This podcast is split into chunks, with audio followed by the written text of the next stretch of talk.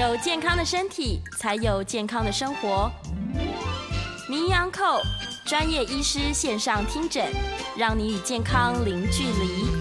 各位听众朋友，大家早安，欢迎来到 FM 九八点一九八新闻台。你现在所收听的节目是星期一到星期五早上十一点播出的名医安扣。我是主持人要李诗诗，今天我们的节目呢，同步在九八新闻台的 YouTube 频道直播中，欢迎大家可以来到我们的直播线上啊，在我们的聊天室，随时都可以用文字留下你的讯息。好，这个不知道大家身边有没有一些朋友或者是长辈，他们常常在抱怨说啊，吃东西会呛到啊，喝水呛到等等的，甚至是有些人吃药都不容易这个服用下去。那像这样的问题呢，可能在以往大家只是认为说啊，他就是比较不会吃东西，但没有注意到其实这是一个潜藏的问题，而且它也是一个影响重大的疾病。那今天呢，我们在节目当中，我们请到了专家，是台大医院复健部的主治医师，也是台大医院的副院长王廷贵教授，欢迎。嘿，那个主持人还有各位听众，大家好，我是台大医院复健部的王廷贵医师，是欢迎王医师。今天要特特别请王医师来跟大家这个好好的宣传一下教育，对，因为我们刚刚在节目之前有讨论一下，就是教授成立了一个这个医学会，就是专门要来让大家知道说我们的吞咽呐、啊、这个问题，还有骨骼肌肉等等相关的，是，所以其实吞咽困难或者是吞吞咽障碍，它是要怎么样去定义啊？好，那个其实吞咽困难哦，既然叫做困难哦，这个是非常主观的。嗯、是，意思就是说，你觉得困难，它就是困难哦。啊，所以，呃，如果各位要知道自己有没有吞咽困难，其实各位可以在网络查哦。有一个雀巢公司，雀巢公司大家都知道非常有名哦。是，它有一个叫做吞咽困难量表哦。那如果在网络上查，叫做 EAT ten。E A T E A T 是 Eat 嘛，就是吃东西的十个题目哈。哦。那里面的题目就有，比如说他会问你说，哎，你吃药丸的时候会不会觉得很费力？嗯。哦。你吞咽的时候会不会觉得疼痛？哦。那你吃完东西会不会觉得喉咙留着东西？总共有十道题目了。是。啊，如果你去填的时候，发现大概有三道题目是不正常的。嗯。哎，你写有。那这个基本上在三分，我们就可以说你有吞咽困难哦。所以这个很主观嘛。我觉得我吞咽不好，就是吞咽困难。对，所以这没有什么好讨论的。那但是我们知道吞咽困难，我们现在有的时候也稍微误会，就是吞咽困难哦，跟我们现在也很担心的叫做吞咽障碍，障碍它是不太一样的哦。吞咽障碍就是我的吞咽功能。真的有问题了，哦、那可能就有风险。是哦，所以我们现在非常建议会在社区里面有用这个叫做 ET Ten，嗯，去筛选。那你觉得你有吞咽困难的话，哎，你未必有吞咽障碍哦。哦，哦，因为有的时候有些东西常常吃东西就觉得梗梗的，非常不舒服。对啊，但是题目也比较不特应，比如说他就是说，哎，我是不是因为这样有体重下降？那很多人体重下降就是胃口不好啊，对呀，胃食道逆流也会啊。是，所以理论上，如果你觉得，哎，你填起来有问题，嗯，那我们就会去评估你到底有没有吞咽障碍哦，哦，这两个是不太一样的哈、哦，所以我想应该先开始厘清。所以吞咽困难，你觉得有困难就是有困难，你感觉困难，但是有没有障碍是这个就需要。专家还有甚至有一些特别的仪器来评估，才有办法知道哦。哦，以上应该是这样回答。是，实际上他发生这个吞咽障碍的状况，是他根本吞不进去，还是说可以，但是不一定？哎，未必到吞不下去哦，这个功能异常哦。比如说啊，我在吃东西的时候，偶尔会跑到气管去哦，那有多偶尔？哎，如果说哎，比如说你一天都有一次，对，哎，我们就也许就是有问题了哦。嗯，所以我们就会评估你吞咽功能，比如说你的呼吸道关闭不好哦，哦，那就可能真的是有问题了。是，哦，所以吞咽障碍其实也蛮多的。嗯，我们常常没有重视到了哈。对，那过去这个领域在医院里面大家都知道，比如说各位知道中风的病人哦，啊，中风在前一周哦。有七十 percent 的病人都有吞咽障碍啊，所以大家知道急诊处中风要放三管嘛，哈，对，鼻胃管、尿管还有点滴管，嗯，就是因为大部分有吞咽障碍。不过当然到后面如果好好训练六个月以后，大概只剩下十到十五 percent 了哈。是，但是还有一些各位不知道的哦，社区的老年人哦，嗯，大概有十 percent 哦，十个就有一个，六十五岁以上的人，十个当中就有一个是在。我们的检查里面认为他是吞咽障碍，障碍，但他他可能还在吃东西，是，但是他有风险，所以万一他一不小心或是状况不对的时候，他就可能造成吸入性肺炎。哦，对，那严重是肺炎而已，那比较严重甚至有人会过世嘛。所以各位常常在报纸上听说，哦，某某老年人啊，啊呛到啊就肺炎啊就没有治好了哦。嗯，所以这个是吞咽障碍，是这是正常老年人哦。嗯，那就更遑论说。我们在安养中心做的研究，一半的病人都有吞咽障碍。安养中心、哦、对，所以理论上这些家这些很相当多都需要一些适当的，但是这个程度不一样了。是哦，如果比较简单的，也许我们只是在食物的材质啊，嗯、或者一些照顾上注意，它就好了。对，那比较严重的，当然就需要做全面的评估、跟训练、跟治疗，然后这个有程度上不一，所以这是一个很常见的问题。嗯嗯。那过去可能我们呃重视度不是那么多，但这。五到十年完全不一样了哦，所以包括说我们立法院有一个叫做“武管人生”，不晓得有没有听过？武管人生，哎，对是哎，我不是要宣传，是蒋万安委员当时设的叫“武管人生 ”，所以现在讲比较敏感哈。但是他当时就是希望所有鼻血管的人要尽量想办法把它拔掉。那我们的卫福部也配合，所以现在如果你在适当的条件下把病人训练吞咽成功，是把鼻血管拔掉的话，哎，我们的卫福部会。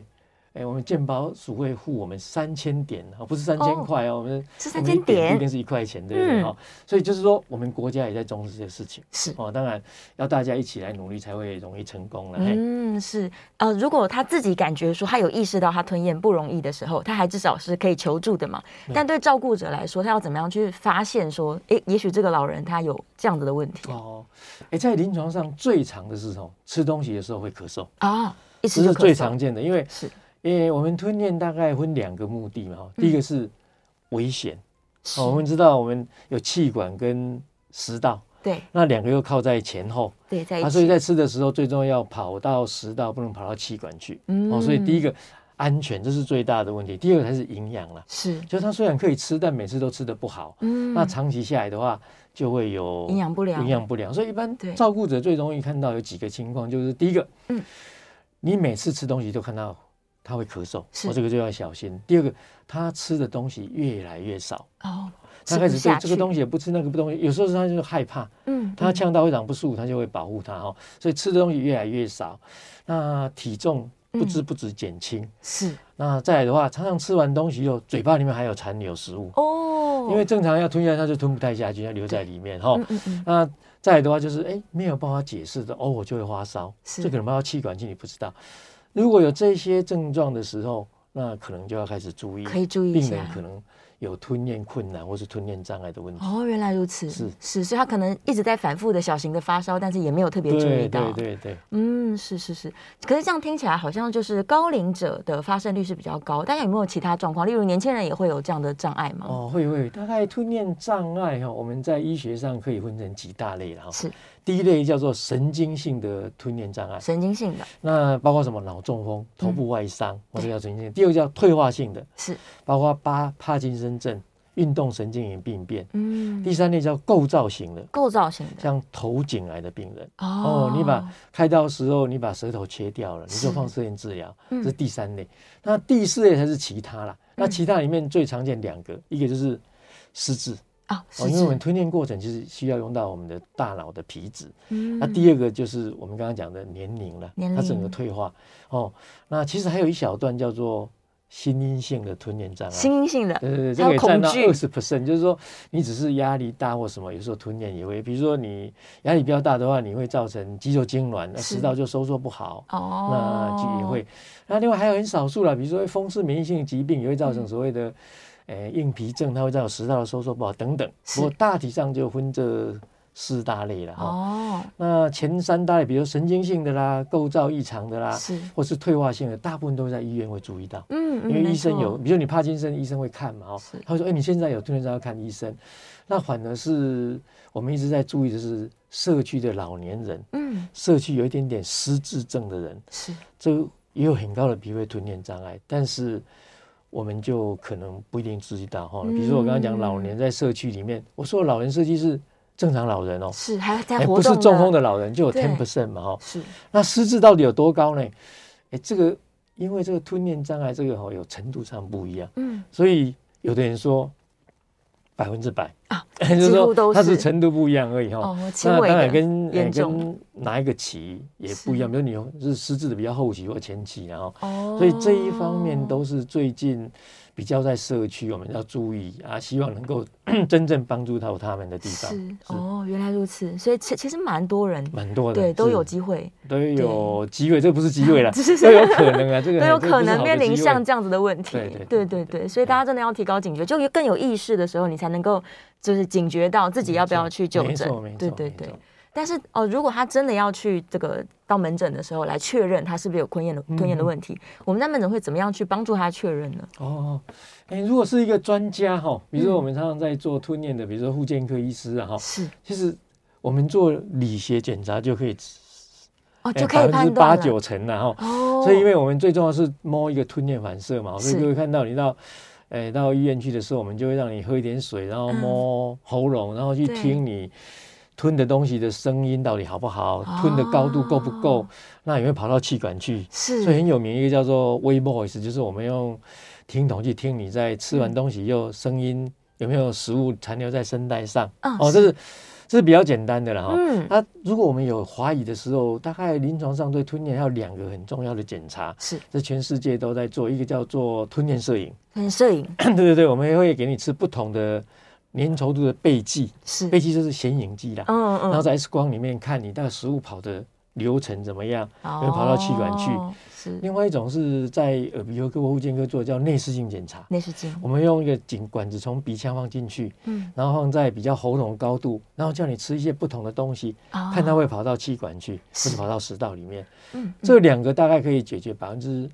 九十或九十五以上的问题呀、啊，嗯，那如果有的人看起来都还不错，对，但他就是吞的不好，还有一个叫做食道压力检查，食道的压力，哎，有时候他都很不错，但是压力就是不够，嗯，哦，那种 manometry，那大概临床这三个检查是最标准的检查了，是，如果做完以后，我们就会知道你可能吞咽有什么问题，嗯，那问题在哪里？是，哦，那各位，当然常常是这样子，我们来这里宣传以后，或者讲完以后，哎，明天又有很多。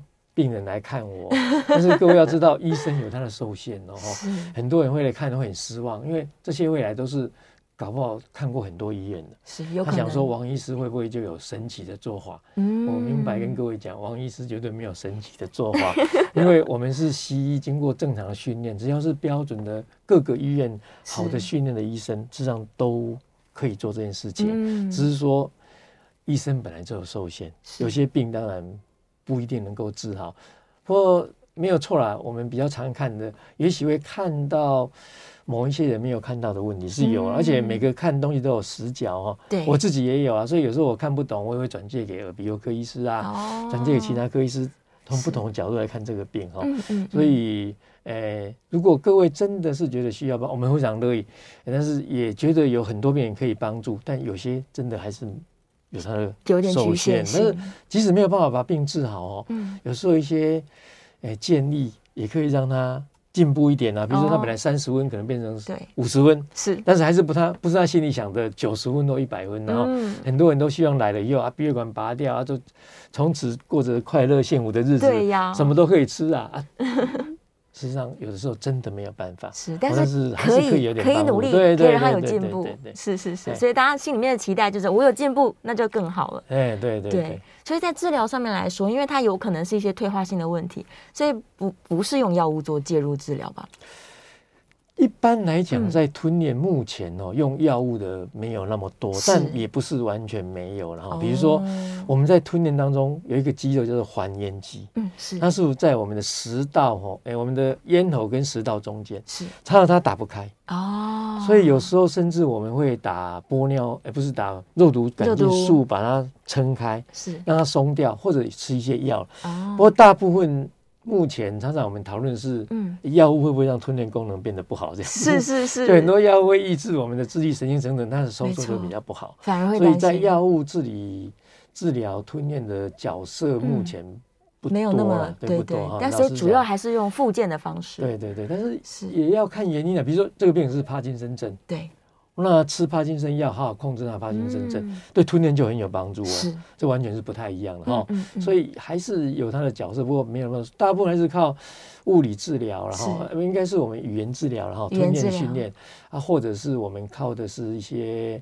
诶，耳鼻喉科有些手术也会有帮助哦，手术是必要的时候，对，是，所以就要看他的个人的状况，对，有时候可以用手术来帮助他，是。那其实还有一个叫做，我们知道我们在复健里面或吞咽里面有两种训练方法，嗯，一个叫直接训练法，一个叫间接训练法。哦，什么叫间接训练法？就有点像你打篮球的时候，我训练你投篮，是。那你一直练习投篮，这个叫间接，因为你不是在比赛。对。那直接训练法就是啊，我就在球场比赛的时候去训练。然后吞咽也是这样子。有时候我们觉得这个你的肌肉不太有力量，嗯，我就叫你做一些动作训练肌肉力量，但并不是吞咽。是。这叫间接的。那直接这种，我给你食物，在吃当东西当中你就训练了。嗯。那所以我们有很多是利用，比如这个病人喝水就会呛到，因为水跑得比较快嘛，哈。对。我们把水变成比较粘稠一点点，嗯嗯，也许他就不会呛到了。是。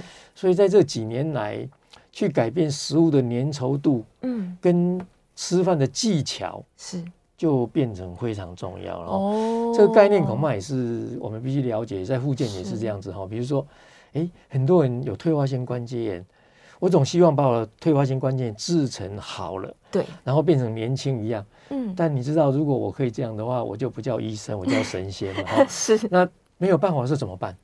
我给你拐杖。你膝盖收就比较少，我给你一个护木，嗯，你膝盖收就比较少。我训练你的肌肉力量，你膝盖收就比较少。我就用这样，这叫代偿的方式，然后对，啊，所以吞咽也有很多这种代偿的。你虽然不是每种东西都能吃，是，但是我如果把它调调到安全的，我在吃的时候控制它的分量，你就不会呛到。是，那你也可以达到某一个生活品质啊，或者是不得不的方法。那，呃，这个可能是随着我们社会的年龄的我们。高龄越来越多，越来越多，不得不要接受这样的办法哈。嗯、比如说啊，我这个膝盖痛，我就没有办法爬楼梯啊，怎么办？啊，坐电梯。对，那现在也有很多我们在楼梯的旁边加上一个特殊的座椅哦，他就坐着就会滑上去。是，所以这种代偿性的观念，我想会越来越重。在吞咽也是一样，吞咽也是这样子，所以它不一定是。靠自己吞咽，可能可以用一些其他的方式，改变其他的方式来帮你吞得更好。哦、是是是，所以在训练的时候会重新训练他怎么样去吃东西。呃，我们会先看你到底是什么有问题啦。对。比如说我讲最简单，常常看到是啊，病人吞咽的反射消失了。啊，不，我们就用各种方法刺激你的吞咽反射、嗯、哦，比如说用酸呐、啊，用冰呐、啊，甚至用电刺激让你吞咽反射出来。哦。哦啊，如果你是某个肌肉没有力量，是。哦，比如说你舌头肌肉没有力量，对。我们就会训练你舌头力量，训练舌头，类类类似这样子啊。嗯、所以基本上原则上在医院里面还是要先找到。为你的生理缺损在哪里啊？是，然后才会针对生理缺损做训练。嗯，所以有时候必须做这些检查的目的大概也是这样子。是是是，它是一个克制化的附件的处方。对对对对，通常是要特制化。每个人状况不一样，每个人都不一样。原来如此，我刚刚想象想说，那是不是应该要细嚼慢咽呢？等等的。对，细嚼慢咽也是一个啦，但是是 这关联可能不一定那么大。不是每个都细嚼慢咽，对对对对对，因为有的人他可能就是天生狼吞虎咽，一直狼吞虎咽。对，所以不一定都是这样子。是是。所以各自不同，对，对，各有各的不同。是在我们想象上面来说，这个吞咽困难这件事情，好像我可以靠自己的力量解决。但是，一这个教授刚刚解释，我们才发现说不是哦，他有时候不是用自己的方式可以。也不是这样讲，因为吞咽障碍哦，有从很轻到很严重。对，如果你很比较有病的严重，当然是要靠医院。是，但是也有很多比较轻的哦，哦比如说你很早期呀，是哦，那有也许。主持人也有这种经验，如果你在吃饭当中的时候，常常讲话是，或是不专心，对，你就容易呛到嘛，哈。那只是你功能有问题吗？理论上不能这样讲，应该是这样讲说，哎，如果我是一百分的话，你是九十五分哦。比如说有人比较容易跌倒，就是哎，我脚比较没力嘛，哈。对。啊，你就要去训练脚力啊，这个东西脚的力量就不用到医院来，可能在家里训练就可以了嘛，哈。嗯。那所以我举个，常常我去吃饭。跟朋友吃饭，很多人就说：“哎呦，我会呛到了，是不是有病？” 那我怎么办？那我们常常建立几个事情了，很简单的事情，比如说我在吃饭的时候专心，专心吃饭。你嘴巴那一块那一口吞完以后再讲话，那这样就好很多。第二个，我因为能力比较差，所以我在吃饭的时候，我们叫做 add for swallowing，就是说我吞的时候很用力的，嗯，用力一吞，对对对，就是我力量比较差嘛，就比较用力吞，嗯，它就。可能比较没有问题啊，哦，是。啊，比如说你在吃东西的时候，我们都知道，我们如果我们头不要，我们头抬起来之后，呼吸道比较容易打开。是，如果在医院的人都知道说，哎，我们如果要急救的时候，第一件事情把病人拉到床沿，对，把头抬起来，抬起来，呼吸道打开，我才能插管嘛。是，那如果你我头是往下的话，嗯，我就比较不会呛到。哦，所以我在吃东西的时候，比较不要那么抬头，是，就比较不会呛到。哦，所以这些小的东西其实。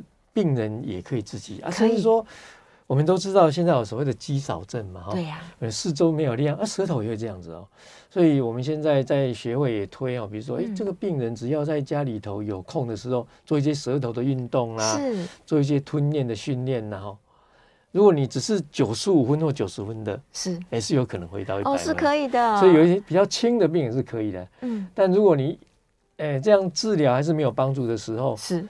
特别是如果你知道你是有某一些病造成的，嗯、哦，我有帕金森症啊，我有中风过啦，是，欸、我有头颈癌，这些病人就必须到医院，有医生稍微给你教导。哦、但是有时候我们在医院训练完，也是给病人带所谓的 home program 回去训练啊，对，也不能每天都留在医院，啊。所以其实在家里的训练，只要经过适当的指导，哦，是，也是非常重要的，是很重要的，对对对，是可以这么做的。如果每个人都要医院的话，医院也会。就是做多轻症也是麻烦了哦，对，对，没错没错。所以像舌头训练的这种影片，我们在网络上面是可以找得到的。可以，如果你在那个语言治疗学会的网站，就有一个叫假霸鸡，假霸鸡就吃到一百二十岁哈，对，里面就有教你怎么做口腔运动哦，太好了。上去的话，他就会你跟着他一步一步做。嗯，但是我个人呢，当然不能让学会听到，他们会很生气。就是说，一般这种影片哦，通常稍微困难。是。意思就是说，我为了教所有的人哦，我做一套可能做三十分钟，大家都做不来了，所以我都会建议哦，你做一半到三分之一的强度就就好了，对，慢慢增加，慢慢的，对对，不用一口气说我要做，对对对对，是好，我们稍微休息一下，进段广告，广告之后回来呢，我们在线上聊天室，哎，已经有非常多的问题来了。那我们今天的节目也是可以开放 call in 的哦，call in 专线是零二八三六九三三九八。广告之后马上回来，回到 FM 九八点一九八新闻台，你现在所收听的节目是星期一到星期五早上十一点播出的《名医央后》，我是主持人要李诗诗。我们今天在节目中请到的来宾是台大医院复健部的主治医师，也是台大医院的副院长王庭贵医师，欢迎。好，我们回到节目中了。这个在线上有一些问题哦，我先来回答一下。好，燕良的第一个问题是啊，他说高龄者可能会有一些骨质疏松的问题，那会不会也因为它的疏松，它去影响到我们的会厌这边的结构等等的？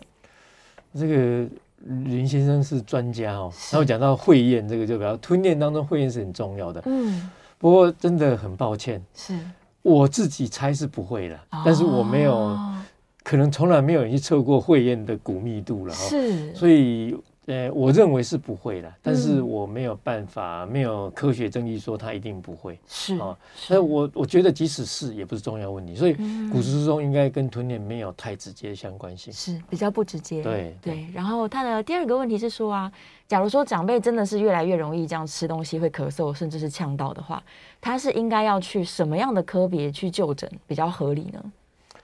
一般现在在做吞咽的，大概是以复健科医师啊，就是像我这样，所以今天我才会这个，因为复健科里面我们一个吞咽团队跟语言治疗师，嗯，所以应该从复健科会最合适啊。是，不过耳鼻喉科医师其实也有一部分是做吞咽的哈。嗯，那现在台湾。有部分的牙科医师也做哦，牙科医师，但是在日本不一样，日本的牙科医师大部分都做。是，那牙科可能就要你要问一问，嗯、或者你去牙科说我要看吞咽，有时候对那个医生可能是 很大的压力哦。但是在医学中心里面可能就有，不过你到护健科大概都没有问题，因为在护健科训练当中，吞咽就是本来是我们专科训练的一部分，哦，所以大概护健科是绝对没有问题的。嗯，是是，所以直接到复健科说，我这个有可能要吞咽的，需要检查一下，这样，对，这样就可以了。然后刚好燕良问到一个也是我想问的问题，他说食物变浓稠会不会就比较不呛了？从食物上是这样子没有错，从食物上哦，哎，但是。也要注意，不不一定哦。意思就是说，我们吞咽其实分成会呛到三个阶段。嗯，我们分成叫做吞咽前、吞咽中跟吞咽后三个阶段。是。那吞咽前会呛到，主要理由是舌头力量不够，嗯，食物溜下去了。那吞咽中主要是因为呼吸道的关闭不够力量，是。吞咽后是因为还咽肌没有打开，哦，所以你这个答案是，如果你的呛到是在吞咽中，是跟吞咽前是对的，是因为越吸跑得越快，你就比较容易。把它浓一点，它就跑得慢，它就会也比较有时间。是，但如果是吞咽后就错的哦，因为还咽肌打不开，如果你太浓，它反而会堆积，然后从后面流到前面来。哇！所以如果你的咳嗽是每次吃的，比如说不是吃到吃的时候马上咳嗽，是是吃了五分钟、三分钟才咳嗽啊。你换脓的就未必是这样子，嗯，哦，所以这个可能也还是有一点不太一样。是是是，所以真的是每个人的发生的位置都不太一样。哦，对。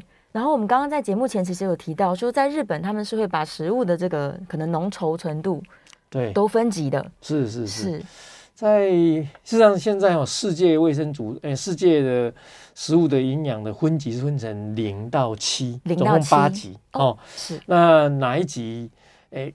就是过去我在美国跟台湾也很大不一样。我们在台湾最常看到病人是说啊，放鼻血管不能吃东西这样子。哦，对，能吃不能吃这样子。但在美国看到很不是，他是说你能吃什么，他不能吃什么。哦，这是很多年前就这样子的。对。那日本他们现在，日本因为它发展事实上比世界的组织还早一点，所以他们是分五级。五级。所以他们的很多那个。在卖东西的那个贩卖机哈，嗯，哎，点出来的食物上面就有写你它是属于哪一级哦。那有的时候在医院里面，医生就会跟你讲说，你哪一级比较危险，不要吃，哪一级可以吃嘛哈。那事实上，现在日本慢慢改成跟国际慢慢要接轨，变成零到七。零到七。那台湾因为开始就是这样子，台湾有一个叫食工所，嗯，食物工业研究所，食工所，他们也在做这样的研，也在做这样的。分级，分级制度，希望将来能够把食品哦，把它定上来了。嗯，台湾现在有些公司哦，他们跑得比较先，是国家没有要求，对，但他出来就写了哦，已经标好了。有一些我呃、欸，在礼拜五在万方医院开跟他们演讲这个吞咽障碍的时候，哎、欸，外面就有厂商，他的食物上面就写 IDDSI 的第三级这样。哇，欸、好优秀、哦！已经有一些厂商，不过那位。公司的老板好像是加，好像是加一科医师啊。哦，是是是。他有一点概念，有点老人的概念，所以他就哎做出来就这样的。太好了。而且他把它变成台湾的产品了，因为在国外哦，你在日本吃的东西就跟我们虽然我们都是东莞，还是不一样。所以我看他就写葱油鸡啊、宫保鸡丁啊这种台湾的台湾在地食物。对对对对对。对。但是他们做也很辛苦，为什么？因为台湾的市场不是那么大。对。好，那日本还是一亿多人嘛，台湾还是差很多，嗯、所以我常说，最后你还是找华人的地方去推了。对，哦，没有，他还是因为要发展一个食物，要投入的资本不少，非常高的。哎，所以我想台湾也在进步，这个没有错。所以刚好那个，对，我们的那个。主持人上面有一本书嘛，因为台大医院也发现很多病人回去又，我们要讲说你可以吃什么 IDDS 三呐，IDDS 四，但是他们也不知道怎么，因为没有标识。对对对，所以我们的营养部的一个陈佩荣主任他就写了一本书，就是说，哎，如果你知道是爱吃 IDDS 多少的，要怎么准备这个食物？我们不是要卖书啊，就是陈佩荣意思，所以是。实际上坊间开始有这样的书出来了，因为其实很多我们上一次我上一次去安养东西是双联哈，嗯。其实他们已经有他们的餐厅，那个厨师已经有这样的概念哇！但是他们做的食谱就是他还是厨师，他还是没有把它写出来怎么做。哦，所以我想这个对一些年纪大的人会非常有帮助，是非常重要的。而且过去有如果病人吃饭吃不下怎么办？嗯，果汁机啊，全部都打一打，对，那个真的是在。不是人吃的，对不对？是。那现在，我想我们在进步当中，嗯，我在进步当中。所以，也许未来我们在食品标示上面都可以看得到。政府会往这个方向走，只是要一点时间呢。嗯，这个不容易。日本推蛮久的，是。嗯，日本也推蛮久。对，但是前提也也是大家要有认识，大家要知道说，哎，零是比较稀的，然后可能其实是最吃什么的，对，最固体的，然后要知道自己的状况。对对对。对，所以在这个普及之前，可以先去研究一下，就买书来研究一下。这个是家里 他们的建议是说，家里有这样的病人，那已经知道要吃哪一种，你又不知道怎么做的时候才要了。这本书基本上某一部分还是给那个专业人士看的啦。对对对，嗯，是是是。但我想它的内容写的应该是大家都对大家都可以容易理解，然后可以自己制作的。对，所以假如你对食物的这个分级更有概念的时候，你在照顾。这个照顾者可能也会更好，更好去照顾他。嗯，对，所以这样听起来，其实是他是一整个团队要来做的事情。没错，对，就是不只是可能长辈自己，他身旁的人也要有这样的意识，然后可能辅导他的医师，然后复健科都要有这样子的，就是能力，才能够帮助他。主任讲的太有道理了，很有概念，就是说，其实特别这种病人哦，医生的角色反而没有。全团队的角色那么大。啊，因为有些病，比如说你外科是，虽然说我们说团队团队，嗯，anyway，那个外科医生还是最主要的人呢，哈，当然开完刀要护理师照顾等等，但那个开刀好坏还影响很多，嗯，但这些吞咽的病人哦，如果我跟你讲，你就只能吃这种食物，回去没有人做，对，那就就完全没有办法哦，所以我们知道在台大的诶团队里面哦，过去就有我们叫吞咽障碍团队，就有。复健科医师啊，神经科医师、耳鼻喉科医师、放射线科医师，为什么要做吞咽摄影？内科医师、语言治疗师、营养师、护理师。嗯，那最近呢，我们在讲说，哎，应该叫药师进来。为什么？很多病人就问我们说，啊，我这个药哈，按你说要磨混，啊，这个药到底能不能磨混？对呀。那磨混的要融到什么东西去？对。我我们过去最常用是，是是什么？哎，苹果泥了哦，我外行就是哎，叫他磨苹果泥，叫苹果泥，真的是可以吗？哎，这个有时候药师听了会晕倒，是不是？啊，所以或者说哎，其实真的没有办法磨混，那我们是不是应该换药？对，换可以的。所以最近我我还没有跟我们的那个药剂部的主任谈，但是我有想到了，我最近在跟他讲说，哎，你们应该进来吞咽团队。嗯，所以事实上真的，甚至说家属是照顾者，嗯。病人都是一个团队的一部分。病人如果不愿意配合，对呀，你要他不能吃这个，他一定要吃，那我们也没办法。所以这是真的需要一个很大的团队来帮忙。是是，而且它是一个长期抗战，因为刚刚有提到说他需要努力比较长的时间，对，然后才能够进步。没错，对呀，所以这个大家都要有这样的意识。所以我觉得今天的节目很重要，就是让大家知道说，哦，原来这个问题这么严重，而且是大家都应该要一起来配合的。对对，而且吃很重要嘞。嗯，不过不信的话，你回去这三天你都喝牛奶，都不要吃饭，是。你再看到下一餐你就觉得它很好吃了。可是你没有办法了解说这些人哦，是。这么久没有吃有多痛苦。对。对，你可以回去试试看嘛，就是说你三天一个礼拜都喝牛奶，哎，你营养可能也不一定马上有问题哦。对，但你现在是看到那你不太喜欢吃的东西，都觉得哎蛮好吃的，是好吃的。所以理论上这是我们生活人。的一个很大的人会讲话哈，对，他吃东西都是我们很大的特色了，是，所以我想让病人能够进食哈。有时候我们还有一点那个呢，我们叫 hybrid，就是说，有些病人即使晃着鼻胃管，我们现在建议长期不要晃，也是做胃造瘘，是，我们还是让他从嘴巴吃东西。那嘴巴吃东西干什么？为了 pleasure，为了乐趣。哦，就它是有风险的，是，但我如果一餐里面我只是给他吃十分之一，嗯嗯，他的风险，他如果十分之一会呛到十分之一，他就是百分之一嘛，是，他就可能可以忍受，另外百分之九十什么？从管子灌进去，哦，那他至少会吃一点美味了，对，所以甚至有些老年人说啊，我肉就薄薄的喝，我就吐出来，哎，是，啊，也现在开始这样子哈，那。我想应该是，哎，很多人就是很喜欢喝咖啡。啊，对呀。老人说给我喝一口啊，我们就给他喝一点点，对，哦，让他小心一点。但是我们知道他很风险很大，你给他每天都喝一杯，他可能会危险。但是一口没关系。这样的概念要慢慢进来了，哦，就是说不是说可吃啊，有管就不能吃，啊，没有管就是就就有时候你可以跟他并存了，是，哦，调节他的并存，这个慢慢这个概念要出来，所以。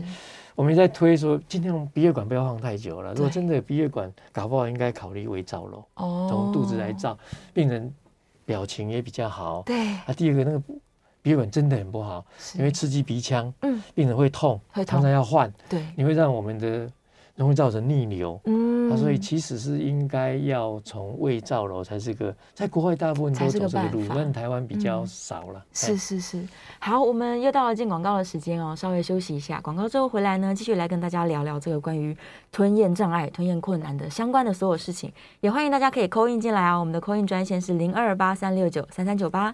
零二八三六九三三九八，FM 九八点一九八新闻台。你现在所收听的节目是《名医央叩》，我是主持人要李诗诗。在最后一节节目哦，再次介绍我们今天的来宾是台大医院复健部的主治医师，也是台大医院的副院长王庭贵医师，欢迎。谢谢。好，我们回来了。这个哎，电话线上有一位听众朋友 call in 进来，我们来请教授戴个耳机。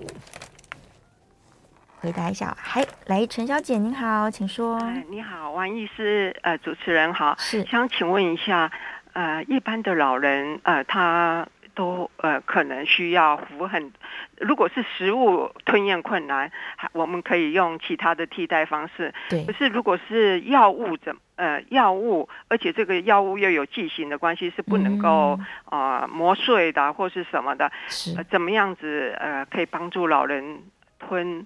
吞这些药物，嗯，还有当药物吞下去，他如果说没有下到胃，是粘在，他觉得感觉粘在食道上，就是好像嗯闷闷的，那怎么样帮助他吐？怎么样是要他吐出来？吐得出来吗？还是怎么样帮助他啊、呃、吞吞下去？是，谢谢。好，谢谢陈小姐。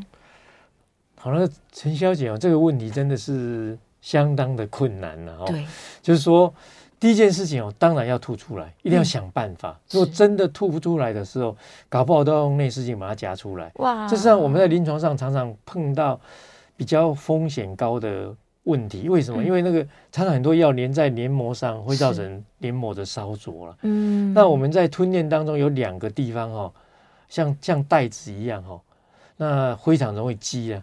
那这个叫做吸，就是山谷的意思啊。是。那所以过去我们都建议药物哦，如果吞咽有困难，最好是磨成粉了。磨粉。因为磨粉，万一吞的不好，还可以用水稍微把它冲下去。对。那这个真的很困难，所以我刚刚最后也提到说，我们一直在思考要不要让，不是思考，应该要拜托我们的药剂师进来帮我们讨论这个问题。是。比如说。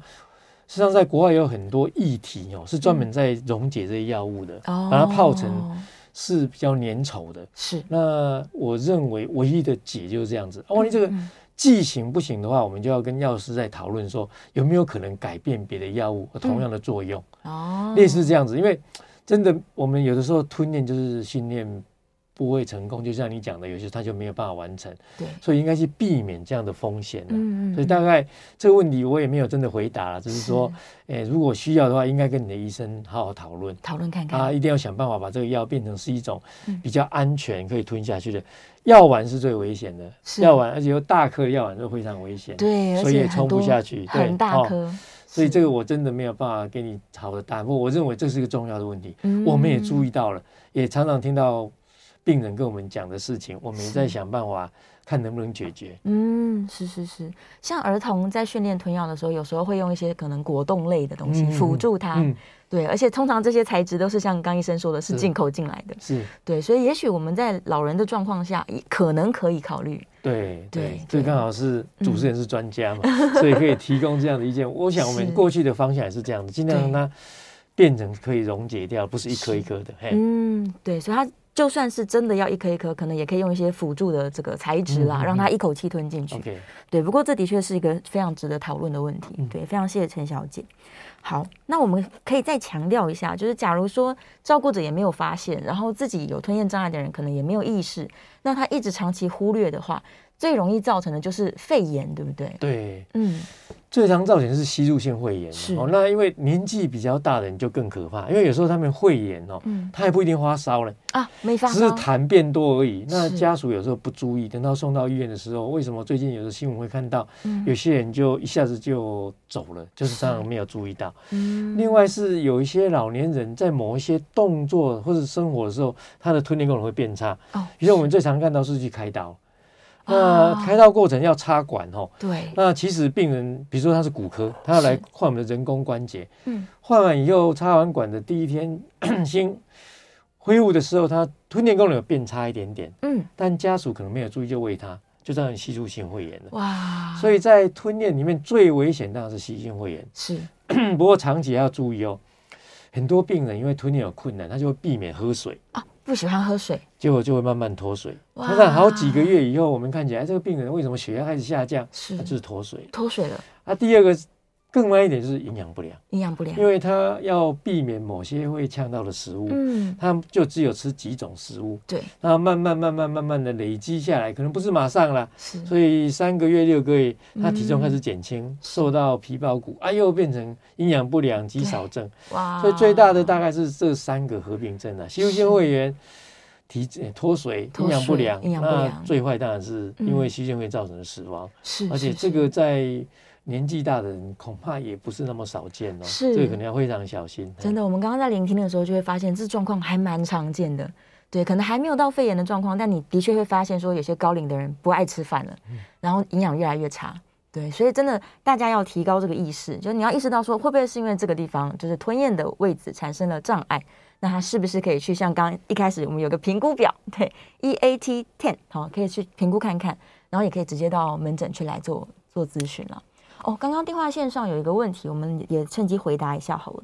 就是有个听众朋友说，他每次去呃洗牙的时候，因为洗牙会躺着嘛，嗯、他就会被这个水给呛到。那这样子他也算是需要提高警觉了吗？这个要稍微注意一下哦。是。那这个大概，呃，因为你在那个状况之下都是一个非常不好的。嗯对吞咽是一个非常不好的情况，然后是。那我们在洗牙的时候，旁边通常会抽嘛，哦，对。但是如果你抽的不够快的时候，有时候会积水嘛，哦，那是相当比较危险的动作了，哈。嗯。啊，如果又是长期，比如说你在那里一洗，不像我们有时候漱口，我们也是把水往后倒，对。但是我们只有几秒钟就吐出来，你可能有一两分钟，嗯。所以这个。真的是比较高的风险会呛到。是，是，如果你这样是会咳嗽的话，未必真的是吞咽功能有问题啊。嗯，可能只是他那个整个情境啊，所以可能要跟我们的牙科医师稍微做一下讨论了。是，未必，因为这是一个很困难的动作，所以稍微呛到应该也还可以接受。可能比如说，在他在洗牙的时候，水冲的比较更注意一点，不要让他嘴，我想就可以了。未必真的是大的问题。嗯嗯嗯嗯，但是这。持续自我观察可能也是蛮好的。好，在这个我们的聊天室当中，有人问说：“那用吸管喝水是建议的吗？”诶，用吸管喝水还要看病。是啊，比如说有一些人因为舌头切除，嗯，所以食物没有办法从嘴巴往后受的时候，我们不得不靠嘴唇的吸管吸水。哦。但用吸管不好的理由是因为常常不容易控制量，对，太多了。所以。如果真的吞咽功能很差的人，嗯，有时候我们喝水是用汤匙，才能控制它的适当的量了。所以吸管吸水在某些病人我们可能会用，是，但是并不是每个人都会合适啊。哦，但大体上吸管吸水也有好处啊，比如说你吸管吸水就比较不用抬头啊，对。好，所以事实上有一些病人我们真的会建议，但是可能还不是。通案，或者说你试试看，他如果真的呛得更厉害，那就不应该做了。哦，是可以看看看，因为刚刚教授有解释哦，吞咽前、中、后可能都会有不同的问题，对，所以也许适合一些人。好，我们最后剩下大概两分钟的时间，教授有没有什么呼吁啊？希望大家对于这个主题的重视。哦，我想吞咽障碍在我们的社区本来就有，特别是年纪越大的人，嗯、因为我们实际上年纪大不因为有病。我们的肌肉就比较没有力量了。啊，但是你脚没有力量，可能走慢一点而已。但是如果那呼吸肌没有力量，吞咽肌没有力量，就可能会造成吸入性肺炎。是，所以每个比较年纪大的人，如果有常常吃东西会咳嗽啦，嗯，然后吃东西的时候，常常觉得喉咙哽住啦，卡卡的，哎，吃不干净啦，嗯，我想可能还是。特别是如果你本来就有一些疾病的，一定要到医院来。嗯，他如果没有的话，家属可能也要稍微注意一下。是，我们在坊间也有一些教大家怎么做吞咽训练的肌肉，也可以自己试试看。是，那效果不好的话，就一定要到医院来做比较好的评估。好，那这样就会减少很多的不必要。造成吸性肺炎，或者因为这样甚至死亡的现象。是是是，所以假如有一些训练的影片，大家可以去看看，然后也不用着急说，我一定要做到非常完美。对，我们有训练就可以了。然后照顾者或者是这个被照顾者，可能自己也可以来研究一下关于我们这个书哦，再把这个书给大家看一下，就是《吞咽困难安心照护》的这个全书。对，你们可以看看这个饮食上面，我到底要怎么样去准备，然后饮食的分级等等。我们今天在节目中非常感谢教授为我们这个非常详细的来介绍关于吞咽困难、吞咽障碍相关的很多知识，希望可以造福大家，也造福我自己。对啊，我们下次节目见，谢谢，好，谢谢，谢谢，谢谢。谢谢